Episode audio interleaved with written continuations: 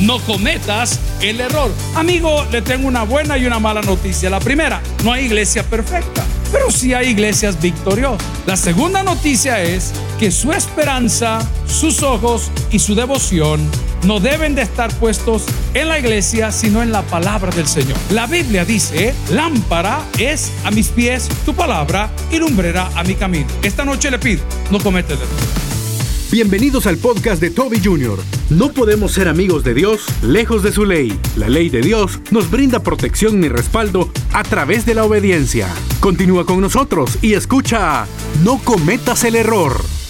Muchos cometemos errores aún siendo advertidos. Dice la Biblia que en la mucha palabra no falta pecado. Dígalo conmigo, en la mucha palabra no falta pecado. No cometamos el error. A mí me cuesta cuando comienzo a hablar me agarro una verborrea y de repente pues he dicho cosas que no tenía que decir.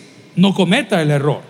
La Biblia nos habla en este pasaje maravilloso de algo de sanidad y nos habla específicamente que Jesús y sus discípulos cuando llegaban a las ciudades eran bendecidos y seguidos por muchos, de tal manera que la gente sacaba a los enfermos a la orilla y los que podían accesar a Jesús por una sanidad lo hacían y eran sanos pues en la fe y en la gracia de Dios a través de Cristo. Pero hay una explicación preciosa de un fenómeno que la iglesia ha adoptado y muchos hemos adaptado a nuestra vida. Diga conmigo primero, adoptado y lo segundo es adaptado. Y una de las cosas que hemos adoptado y hemos adaptado es creer y repetir y afirmar que la iglesia cambia a las personas. Eso es falso. La iglesia no cambia a nadie. Nosotros los que hemos crecido, desarrollado acá la vida, hemos venido por años y los malos pensamientos siempre están. Si alguien me entiende, dígame un fuerte amén. ¿Okay? Hay gente que viene a la iglesia o venimos a la iglesia y nos tronamos al vecino en negocios chuecos que no son y le bajamos la prima del carro que le iba a importar de la placa del otro, el anticipo que le dio y no le dio nada. Y vienen a la iglesia. Hay personas que venimos a la iglesia y somos dueños de talleres, por ejemplo, y las piezas que compramos no son las originales, sino que vamos a traer el repuesto chino y se lo metemos ahí. El otro día un buen amigo, si quiere mejor se sienta porque me está viendo con odio. Váyase acostumbrando, hermano. El infierno es más incómodo.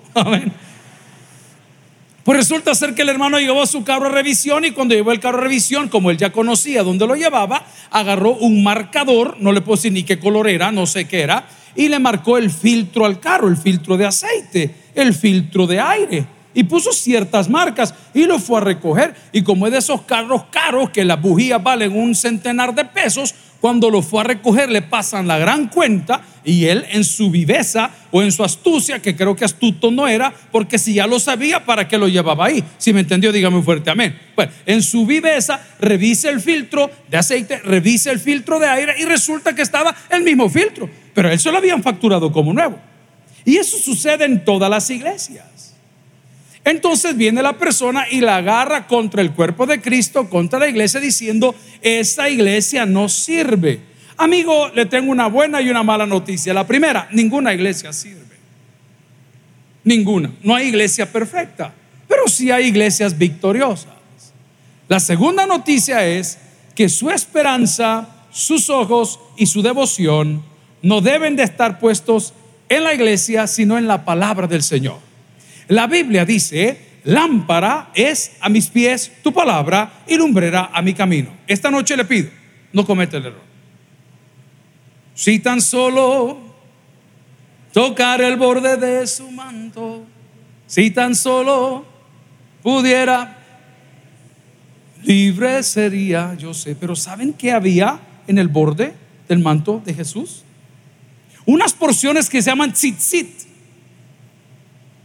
Y estas porciones era la remembranza, el recordatorio y la orden de Dios desde el libro de números y muchos otros libros en la Biblia, que le decía, vas a colocar estos nudos de esta forma porque cada letra tiene un valor que llega a los 613 preceptos de la ley de Moisés.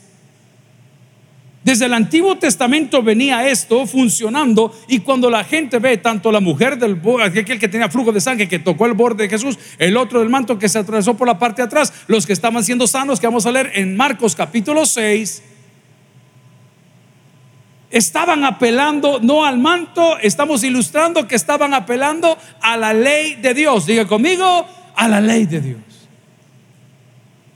Dios en su ley nos dice tantas cosas y lo primero que la ley de Dios hace en mi vida eh, es que nos explica cómo el reino de los cielos funciona. Cuando uno se sube a estos aviones que tienen diferentes eh, formas de pago, la primera clase, la clase de negocios, business, luego viene la económica superior, luego viene la normal y luego viene el ganado de uña, ¿me entiende? Allá hasta el final. La señorita que lo recibe a uno, que uno no conoce todo, se le acerca o el caballero, que casi siempre actúa como señorita.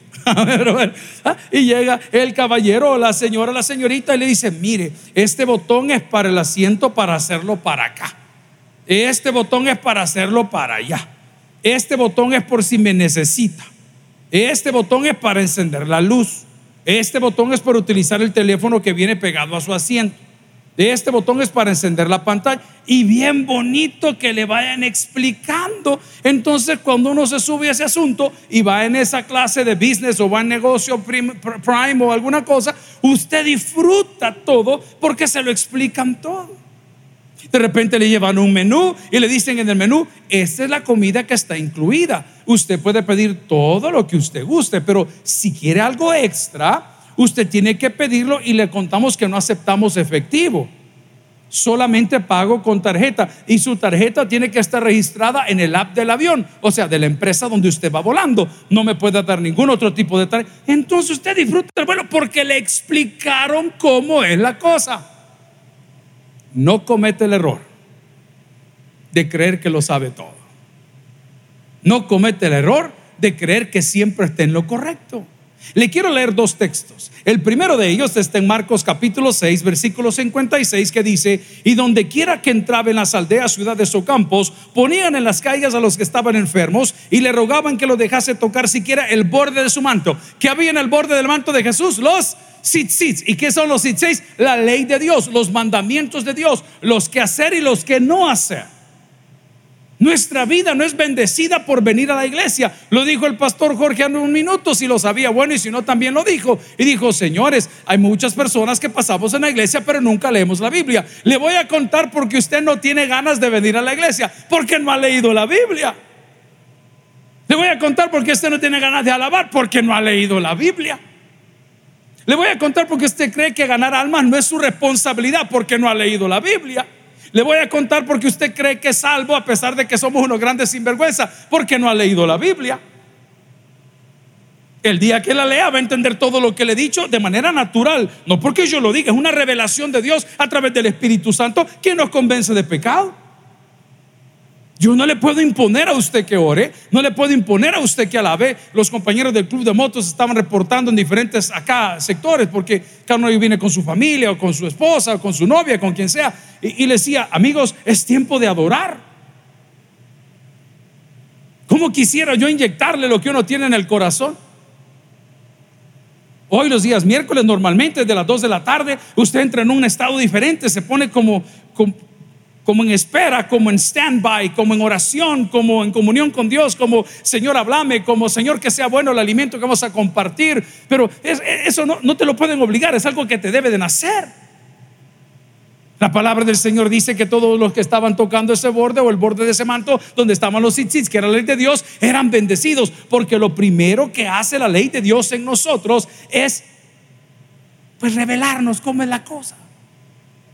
¿Sabe qué dice la palabra? No lo leo, solo lo menciono. Y no es por obras para que nadie se gloríe. La versión que voy a leer tal vez no va a ser la suya. Y dice en Romanos 3:20, Romanos 3:20, por tanto, nadie será justificado en presencia de Dios por hacer las obras que exige la ley. Ahí le están diciendo que lo que usted quiera hacer no le puede dar acceso a usted a Dios. El único que le puede abrir un acceso directo a Dios, según la palabra del Señor, es Cristo.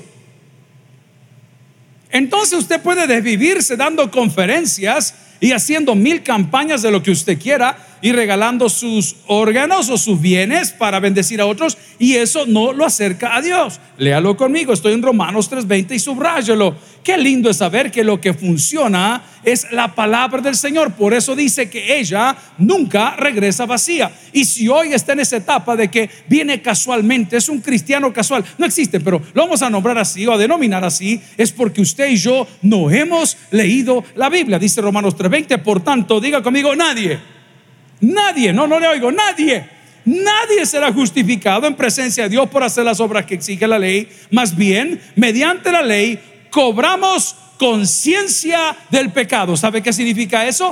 La ley de Dios me dice dónde yo estoy parado. Gloria a Cristo.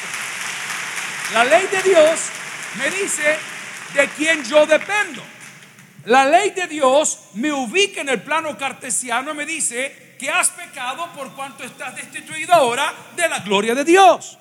La ley de Dios es la que me dice cuál es el camino que yo debo de seguir. ¿Y qué dice la Biblia? Jesús mismo lo revela. Dice, Jesús dijo, yo soy el camino, la verdad y la vida. Y nadie viene al Padre si no es por quién? Por mí.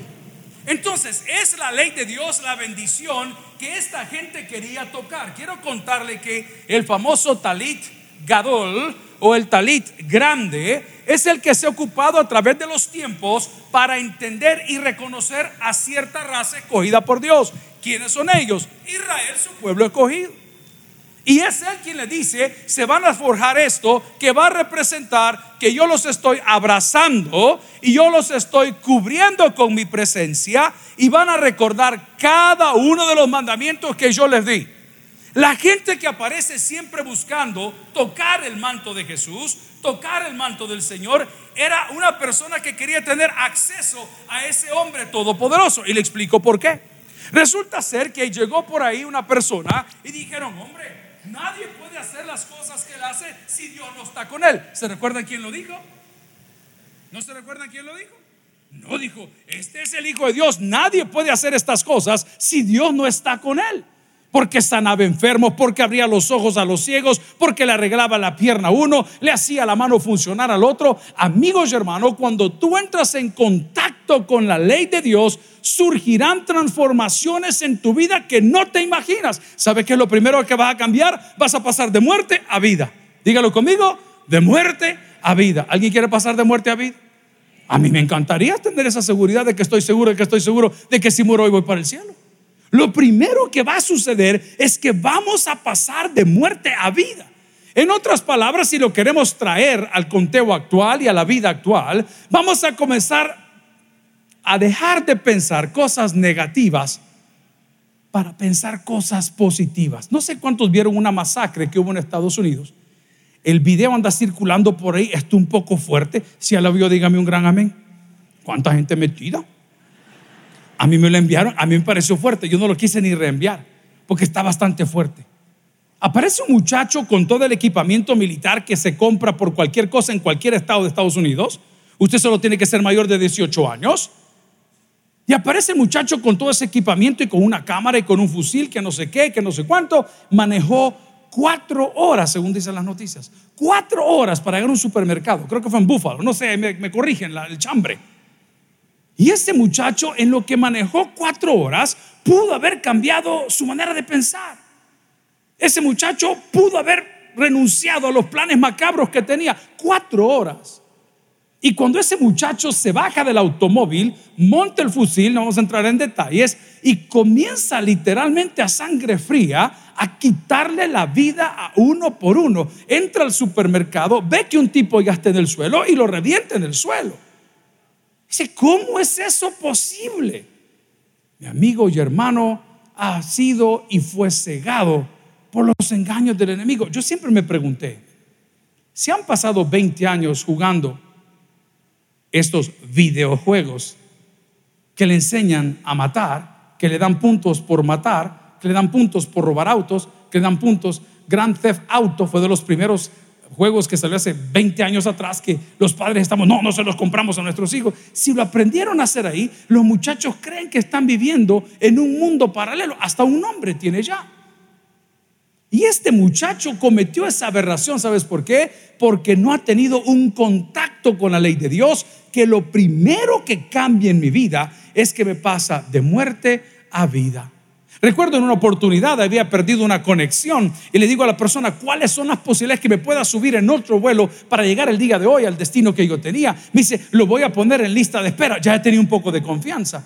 Y cuando le pregunté cuántos tiene, mire, no shows, o sea, no se presentaron, hay unas cuatro personas, dije, ya me fui, ya me fui, en esta nos vamos, en esta nos vamos. ¿Sabe qué dice la Biblia? Que el día que tú invitas a Jesús a tu vida, tu nombre es escrito e inscrito en el libro de la vida. Alguien le da gracias a Dios por eso el día de hoy. ¿Y cómo lo hicimos? En la ley de Dios.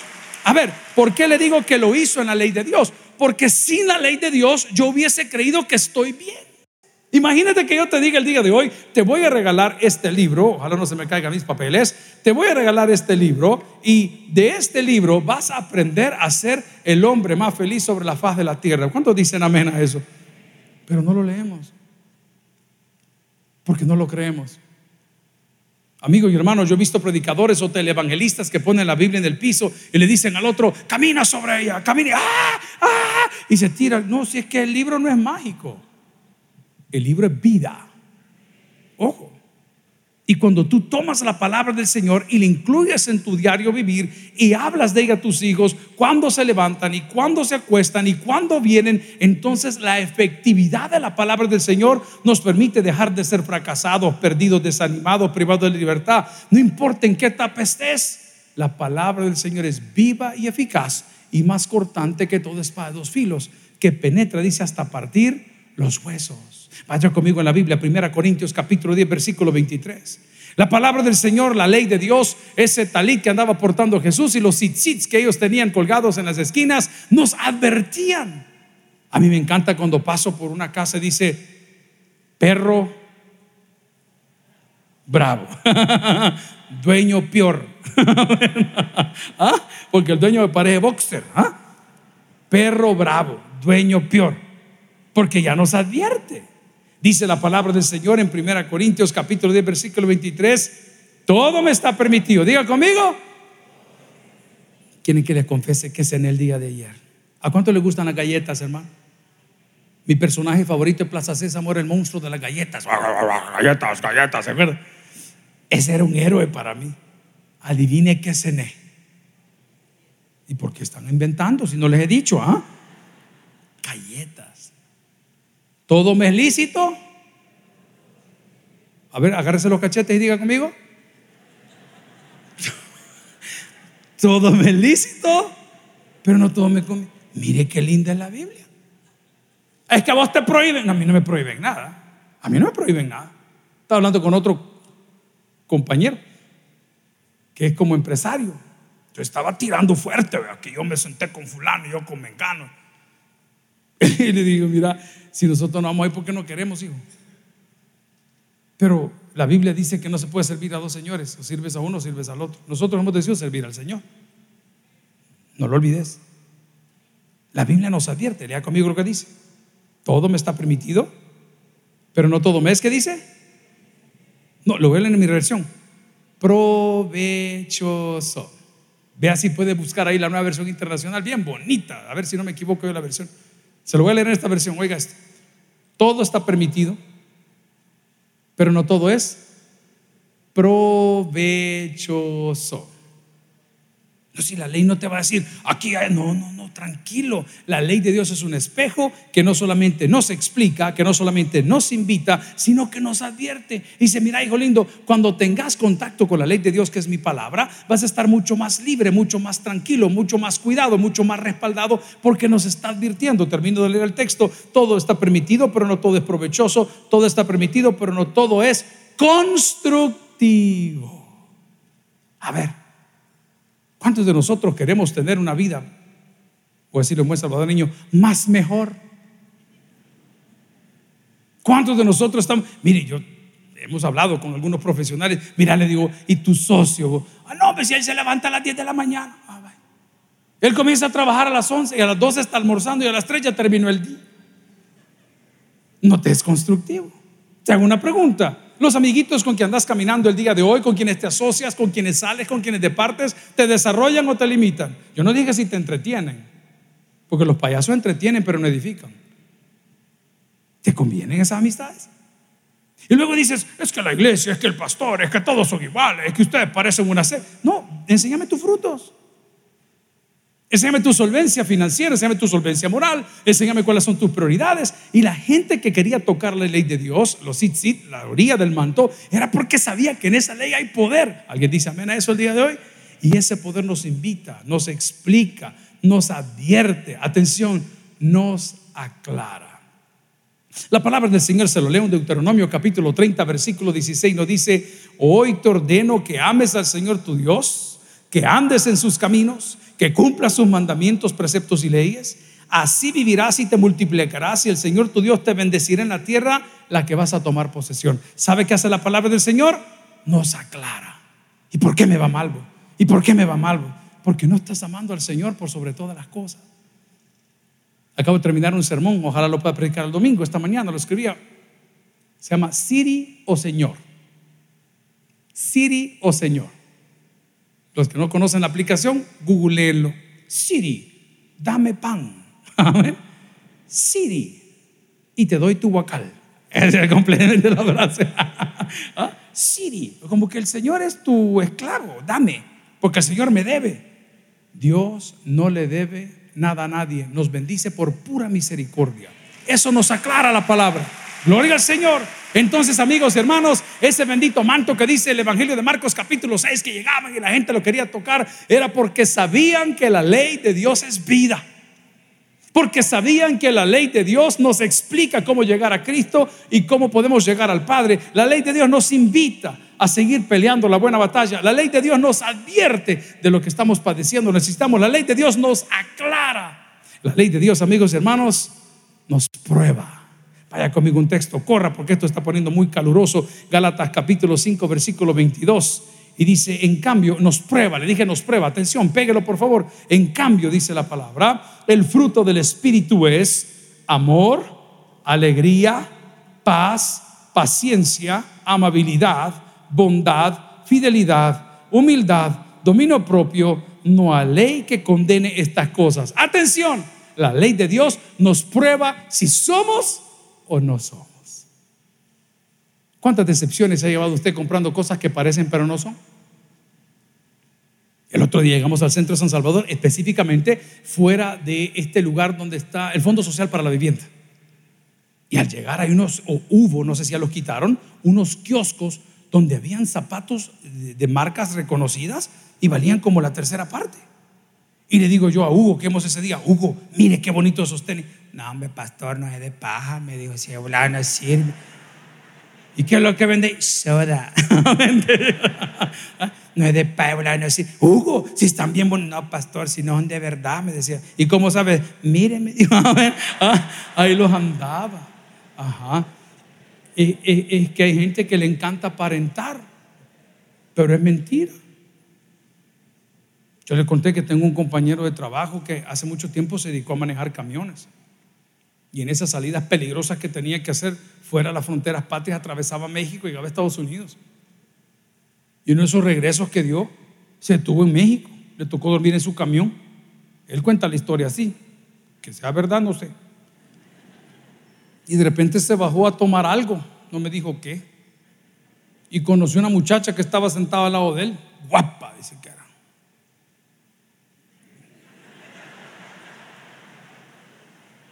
Y llegó ese momento incómodo. Y de repente dice que él no se quería levantar de la silla porque si levantaba la silla iba a perder la muchacha. Pero no aguantaba más y se fue al baño. Y entró al baño. A los segunditos entró la muchacha al lado.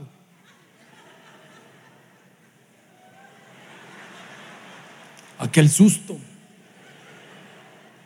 Porque cara vemos.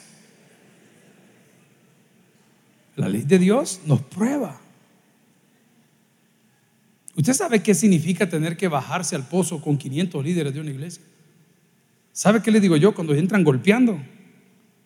Que yo soy pastor y tiene razón. Le digo, sí, tú tienes 20 años de ser pastor y apenas tengo cuatro. No, yo no conozco lo que tú conoces. No, yo te entiendo, sí, sí, sí. No, no, un super ministerio, cabal, sí.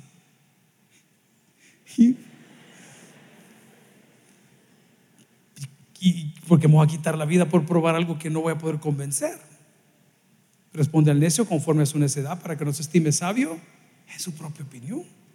Entonces, la palabra, la ley de Dios, las orillas de ese manto, y yo veo a mis pastores hoy, está bien, está bien, se lo ponen y se ponen y se quitan y, y el manto para orar, pero ahí todo lindo. Si lo que eso nos recuerda es el respaldo de Dios, la cobertura de Dios y la ley de Dios.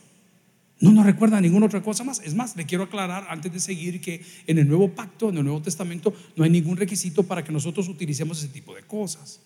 No lo hay. Si usted lo hace sentir bien, mi papá yo peleaba mucho con él, y yo lo respeto mucho, con otros diáconos de la iglesia, venían a la iglesia con un kippah puesto. Está bien, yo respeto, nosotros no somos judíos, somos cristianos evangélicos bautistas. Pero yo lo respeto porque era una forma de decir, hey, vea, es Dios sobre mí. Está bien, está bien. Pero no hay nada que me diga que ponerme un kippah o ponerme un talit me acerca más a Dios. Lo que me acerca a Dios es cumplir su ley.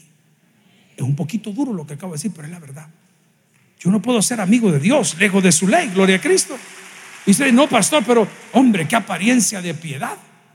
Estaba viendo entre todos los arrestos que han sucedido en los últimos días, una señora muy bien vestida, no sé si vieron las noticias ustedes, pero de verdad, hermanos, como de una oficina, una blusa muy bonita, manga larga, pantalón de vestir, súper bien vestida. Entonces, claro, como es un deber de la policía y de todos estos que están haciendo las requisas y todo, mostrar qué es lo que son. Y cabal, la señora parecía marcada con, con, no sé si eran números o letras, pero yo se lo puedo prometer que si yo hubiese visto a esa persona, no hubiese creído. No lo creo. ¿Sabe qué es el problema? Que dice la Biblia que Satanás se viste como ángel de luz. Y probablemente esta noche tú tienes un Satanás bien cerquita que te anda aconsejando todo el día. Todo el día.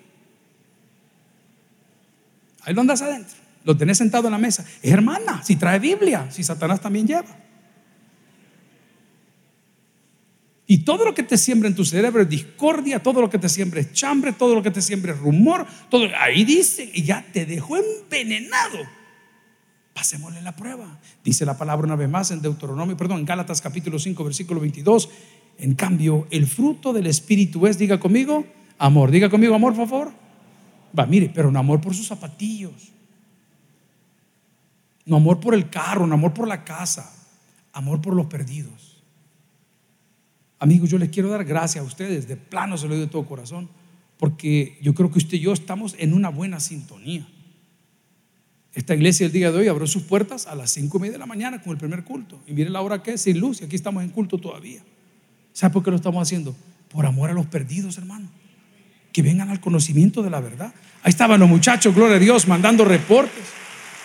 Estaban mandando reportes de, pastor, yo estoy en los hospitales, yo voy a las Bartolinas, el otro en la PNC, el otro en el lugar de menor, todo el mundo trabajando por amor a los perdidos, si, si es que se la muestra que estamos en Cristo.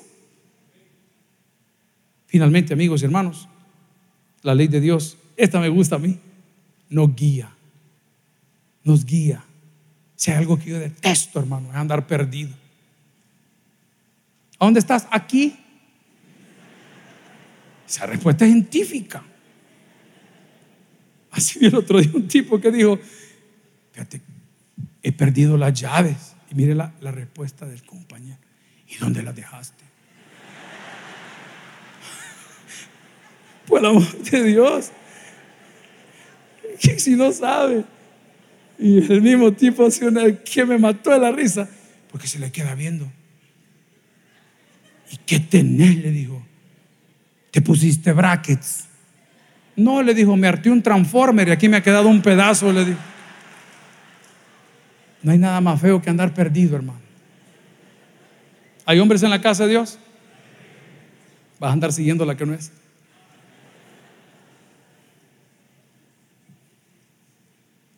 Eso está perdido.